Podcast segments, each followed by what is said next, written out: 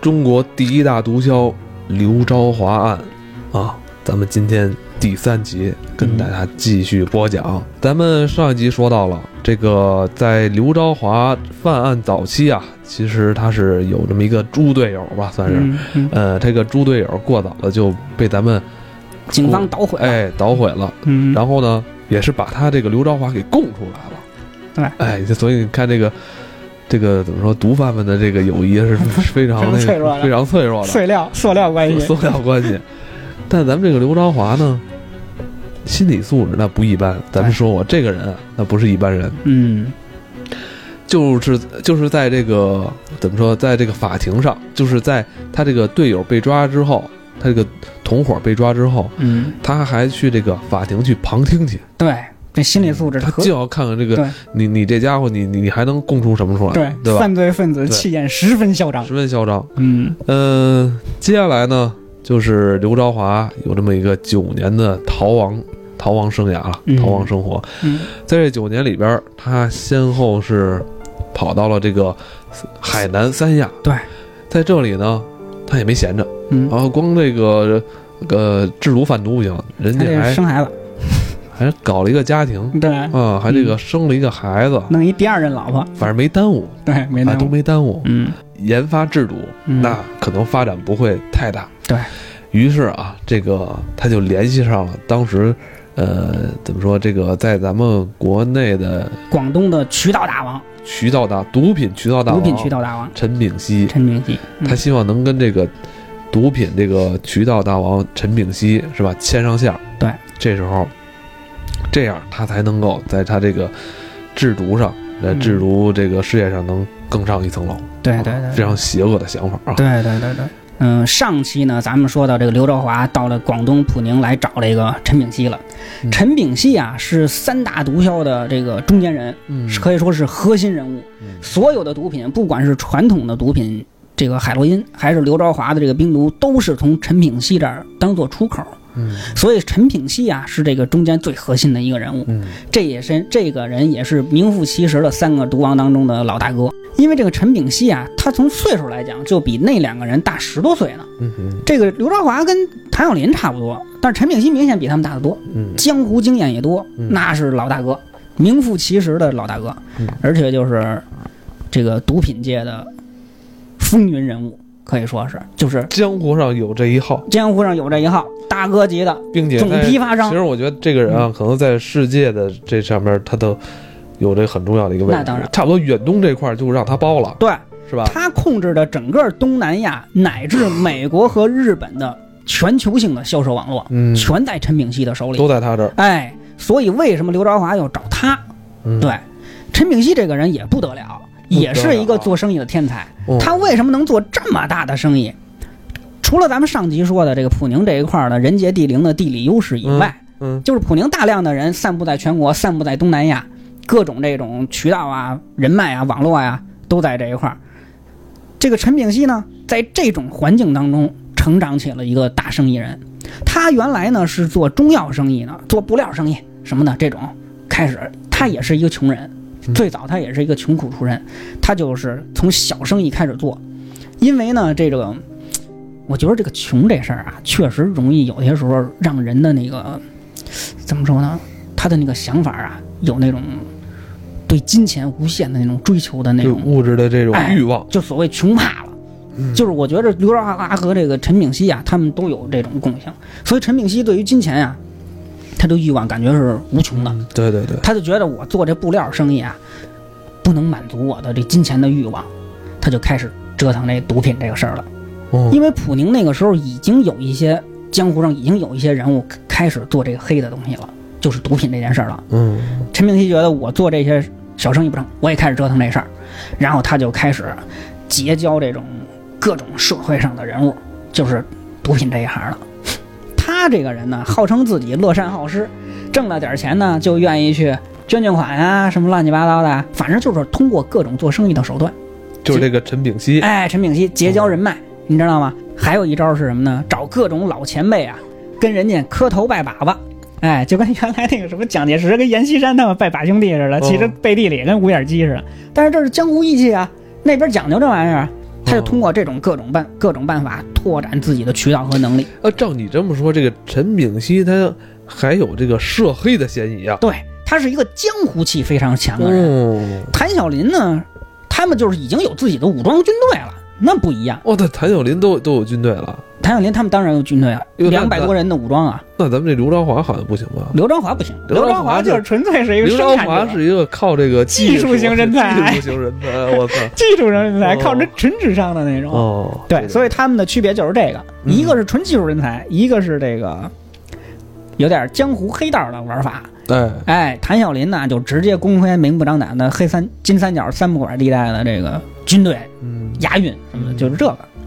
对，所以陈炳熙呢，他这个几年的时间啊，就发展起来了，嗯，打通了一条从普宁到潮汕、广东、港澳台、东南亚的这么一条渠道，嗯自己掌握了这个渠道，嗯逐渐的拓展到这种全球性的批发商的这个龙头老大的地位。嗯，这个时候呢，他就跟谭晓林联系上了，等于是谭晓林是他的上家儿。嗯，因为他现在卖的东西已经是这个渠道很广了，我要这个当老大了，不是小商小贩了，直接接触谭晓林那个总头，就开始做这种邪恶的买卖，嗯，长期的成为这个战略合作伙伴。但是这个陈炳熙这个人啊，也是一个欲望无穷的人，咱们刚才说也了是一个老江湖，嗯老将老奸巨猾，老奸巨猾，，对他觉着啊，谭晓林不足以满足我的这个无限的欲望，嗯，你那都老式你的这都老了，了不行，我你得还得重，对我我得折腾新，新型我东西，新型的，对我对对我就要这个跟那个跟这儿瞎对付对付就能出来的，对对对，能挣大钱，我不哎靠不不能靠天吃，不能都靠你对，与与时俱进，整点新玩意儿。对所以呢，他就开始做这个新型毒品。实际上，谭晓林也注意到这一点了，嗯所以他和谭晓林开始研究，谭晓林也给他钱，也帮着他找人，他自己也找人，就开始折腾这个事儿。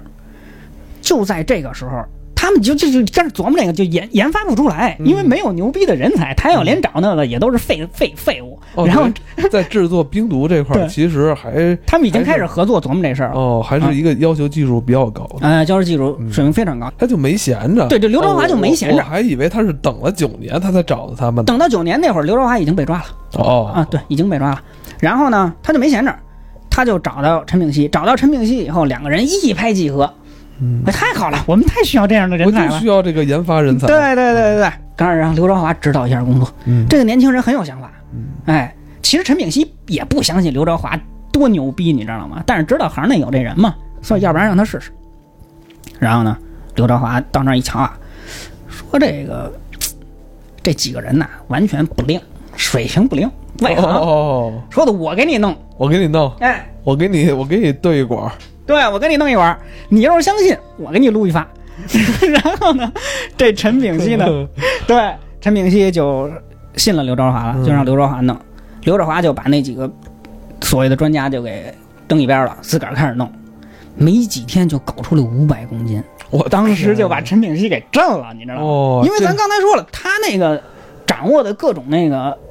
西安交大那那那早就打通了技术技术难关了哦，这陈炳熙看来这刘朝华是个摇钱树啊，对，这不个能了啊这就是能生什么金蛋的鸡对，是不是金山银山就指着他挣钱了。哦。对，然后呢，这谭晓林呢也听说了，哎呀，我操，现在出来一个牛逼的人才啊，江湖上，赶紧的通过陈炳熙找刘朝华嗯说，你要不然你来我这儿，我这儿又没人管，对不对？三不管地带，我还有军队。在金三角吗？对，金三角，你来金三角找我来，哦嗯我给你钱，给你设备，什么都要啥有那啥。陈炳熙干嘛？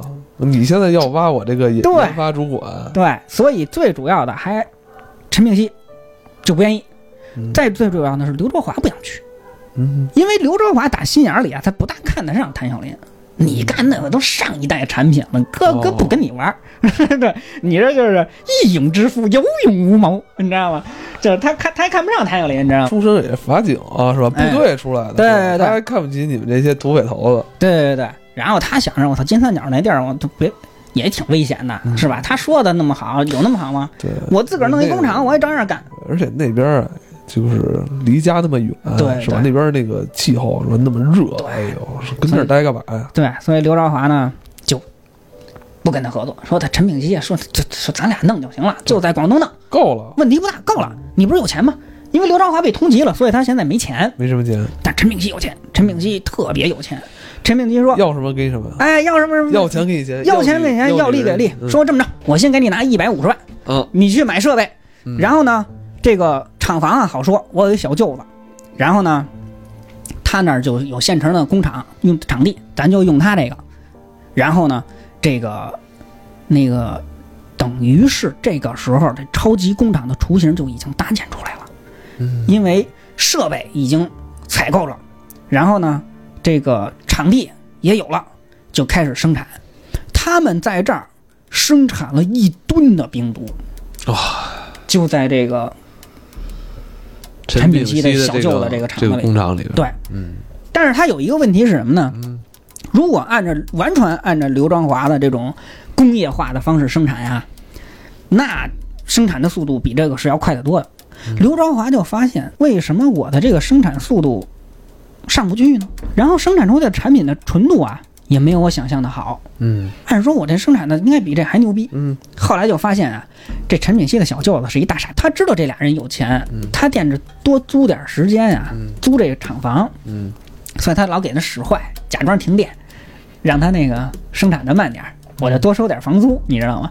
哦你，这这心眼儿也忒小了，这格局你说跟刘朝华怎么比？对啊，这他妈在做一个这个跨国的生意呢，对你这给我老给我停 你电俩了，对，这也太傻逼，这基础设施你都没做好。啊这这这不行，对，不行不行。然后刘朝华就想一主意，他说的呀，那个你看咱们这排放不合格，都污染了人家老乡那个鱼塘了，人家老乡都找来了，说人家鱼死了，咱这容易暴露露馅儿，不跟这儿干，我得啊找一个新的场地。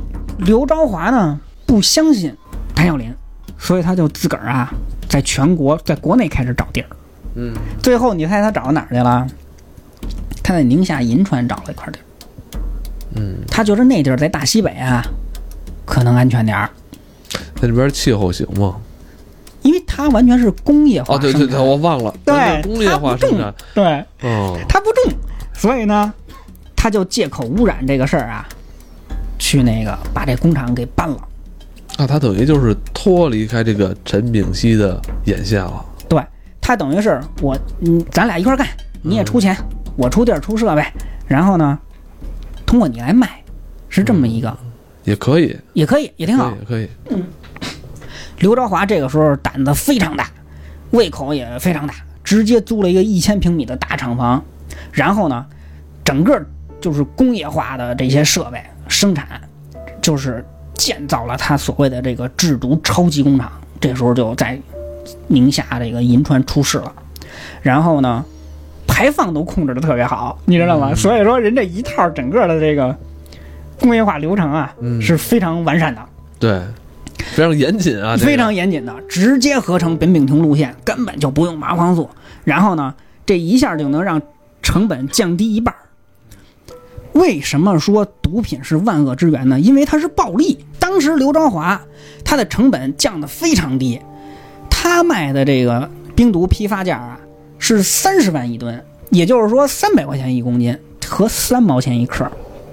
他跟陈陈炳熙在那个广东做的时候啊，就跟他小舅子那厂子做的时候啊，是六毛钱一克，这时候成本又降低了一半儿。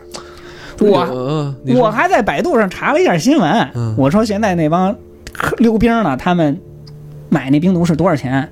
零售价往那个那个市场价一克一千多块钱呢。你想，他出厂价才三毛钱，就跟咱之前说药神什么那个那赶出来那路数似的，你知道但是吗？不是前两天说那个中国还有两个行业是比这还暴利的吗？房地产吗？你 说，不是，嗯，什么？网络游 戏，我操，干得漂亮！我觉得这个是没有什么不能说的。空手套白狼都对，就是网络游戏和毒品它有相似的地方，嗯它都是让你成瘾的。你得这么想，它有共性，它都是作用于精神的，这东西很可怕的。呃嗯成本都是依靠这技术。对对，这是技术，对原料也便宜，所以说在经济上确实是，就您说的也是对的，只要有十倍的利，是吧？银行的利率百分之二到三，比通货膨胀都低，对吧？理财是百分之六，超过百分之六的全都有骗子的行为，嫌疑。为什么 PRP 倒的这么多呀？那不都是骗子吗？你想，那那那房地产利润算高的了吧？那毒品比它大多了。对啊我那对房子我还得买地，我还得对盖房子，那麻烦多了嗯你你你有一当一个在经济学上，就是当一嗯个干一件事儿有十倍的利润的时候，就开始有人可以拎着脑袋干了。三毛钱一克卖到一千元的零售价，嗯虽然说这个有层层的加价，那它这就是巨额的暴利。所以嗯说，在这个过程当中呢，有人拎着脑袋干。刘朝华是这里面的生产的大毒枭，对，而且他没在怎这里面挣钱挣大了。嗯而刘且朝，嗯对，像你说的，他既然做这个化学合成的新式毒品，嗯，所以就是对于警方的侦破其实带来特别大的困难。对就不像重的，你对重在哪儿，我肯定还能找着对，，是吧？我他是特隐蔽的一对吧厂房就办了这事儿，嗯对吧？你你我那开卫星是吧？对看你，哎呦这边中了什么因素，对那我就知道你在这对儿啊。这你那厂你房无人你机扫不了，你人那就会儿是那会儿还没无人机，对对， 对吧？你这关着屋，谁他妈谁知道你你干啊嘛呀啊大西北的地儿，我操！而且他们还把排放控制的很好，嗯根本就没有不好查、啊、这事儿。那不好查，我们要查呀。刘朝华在这个过程当中啊，他已经挣了多少钱？挣了两千七百多万了，哇，就是这个两千七百多万还只是陈炳熙给他的钱，你知道吗？在实质上啊，其实陈炳熙还欠了刘朝华好多钱，他这个时候已经卖了十九吨了冰毒了，就是他这个在宁夏的这个厂房，在抓住他之前，已经卖了十九吨冰毒了，其中有十吨卖到了日本，有六吨卖到了美国，其他的都卖到了这个东南亚、香港什么的。所以说，你看，不管是制毒啊，刘兆华这儿还是陈炳熙啊，就他们已经形成规模了。嗯，对，他这个当时给那个刘朝华，给他刘朝华的钱，他挣了的钱是两千七百多万，嗯但是呢，实际上没给他陈炳熙，没给刘朝华结账，还差他两个亿，我天，还差两个亿。 然那后刘时候兆华两千两千七百万也也都花不完啊。对那对对，然后这个刘朝华就说说这个陈炳熙欠我这么多钱，我得去找他对对账去呀，对吧？哦，得把账目对清楚了。哦，要不然这个这钱他得早点给我，就大概是这路数。对你还是得给我。对对你不能说我现在够花我就不要了是吧？对，然后刘兆华就说，在这个他跟陈炳熙就俩人开始联系，在九九年九九年底的时候啊，嗯，去广广州见面儿要对账了。对账，要开始对账了。结果就在对账的这个时候，谭咏麟出事儿了。嗯，谭咏麟出事儿了。刘朝华一方面去这件，其实这个是有历史意义的这个会面。嗯，如果这件，如果谭咏麟那儿不出事儿，这后面更可怕。嗯，刘朝华一方面要拿他这个两亿的这个分成利润，另一方面，刘朝华带了一个恶魔级的毒品样品，就哦这刘朝华又又研发出来新玩意儿了。新型的，我的天啊！就是恶魔级的毒品样品。这个恶魔级的毒品样品还样品和二十万现金，包括所有的对账单，刘朝华包了一个手提箱，拿着这个住在了广州的总统总统大酒店。嗯，他希望呢，在广州和陈炳熙会面。嗯，你想想，这这这这这就比较可怕了。就在这个时候，谭晓林那海洛因被查了， 因为那卧底被查了，然后牵连出了这十一吨。后来一发现，这事儿是肯定跟刘兆华有关系，刘少华有问题。就开始警方就开始查。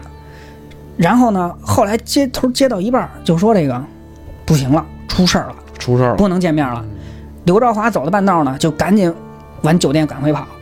他为什么要回酒店呢？那么大胆子呢？你想，警察已经开始去酒店抄他了，他还敢回去呢？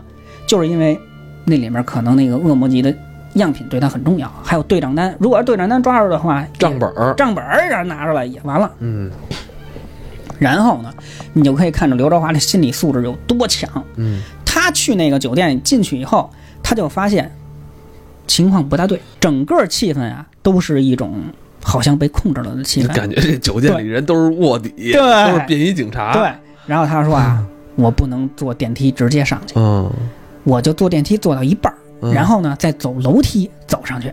还走上去，这还不回，这他还得想去看看，你知道吗？哦就这么大胆的。然后人家警察呢，他上去以后，他就往那边瞄，他往这边一瞄，他说完了，这事儿没法弄了，警察已经把他那门打开了，已经有警察进去了。嗯，他知道完了，就所有的东西可能就要落到警方手里了。啊撂了，这个时候只能自己先跑，跑，跑，跑。但是这个时候，整个这个城这个城市里面重要的路口已经都被被警察布控了。对啊，监你想控上了，，对他怎么跑？他打车他也跑不了。嗯，他他说我要是坐公交车，也可能会被查。嗯那怎么办呢？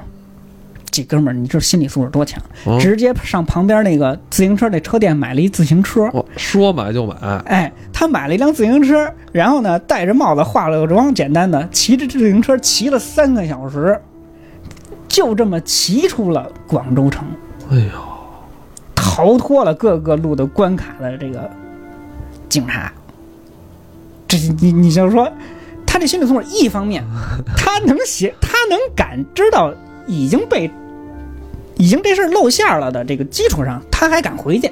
嗯第二个呢，就是他最后采用骑车的这种方式逃出这个城市，逃出那些关卡，体力也好。对，耐力也强，脑子也有，那我们知道他骑自行车嗯跑出这个布控下的广州，嗯，但是此地不宜久留了，此地不宜久留了，哎，他就跑了，跑了，就是他就就是整北个，上了，哎，，他的超级工厂就算是不要了，不要了，嗯，他就跑了。他一开始就是像你说的，他先北上，他跑到青岛了，哎青岛待了一年。嗯，这哥们又儿待了一年，又待了一年，在青岛待了一年，他主要是干嘛呢？因为他挺有钱的，他就呃开了个小店，然后他在那个青岛呢，他就是卖彩票，卖彩票过一小日子，然后躲起来。 最牛逼的是，他在他在青岛还还自个儿卖彩票，自个儿买嘛，他还中过一百万的大奖，哇， 贼牛逼！ 这他妈对他就是干啥都都都狗屎运，你知道这他吗？妈找谁说理去对啊？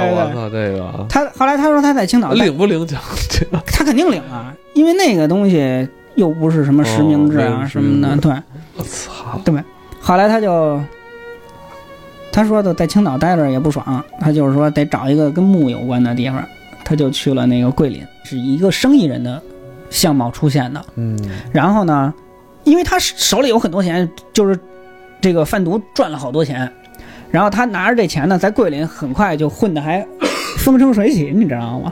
通过各种方式这个做生意，然后那个种那个种树，种那个红豆杉，红豆杉是一个特别珍贵的那个，就是这个植物吧，对。而且那个红豆杉，它是那个治疗癌症很重要的一个东西。反正它就是，一方面呢，正面上做生意，然后他捐钱的时候啊，他还上新闻，他还见义勇为抓小偷，接受采访，你知道吗？就是公然的在公开媒体上报道自己，就是化名啊，就是就是气焰十分嚣张，非常猖獗这这种个人。人也是总结四个字，就是不甘寂寞。 对对对，就是根本就是通过各种手段，反正就总能逃脱警方的这个追捕，你知道吗？嗯，然后呢，他种着种着这红豆杉啊，他这个贼心又开始犯了。他就在桂林啊找了一大山洞，嗯找了一大山洞，又开始惦着投巨资制毒，他觉得他这个制毒这事儿还是放不下，还是放不下。他又开始琢磨这事儿。就在这个时候呢，陈炳熙被抓了。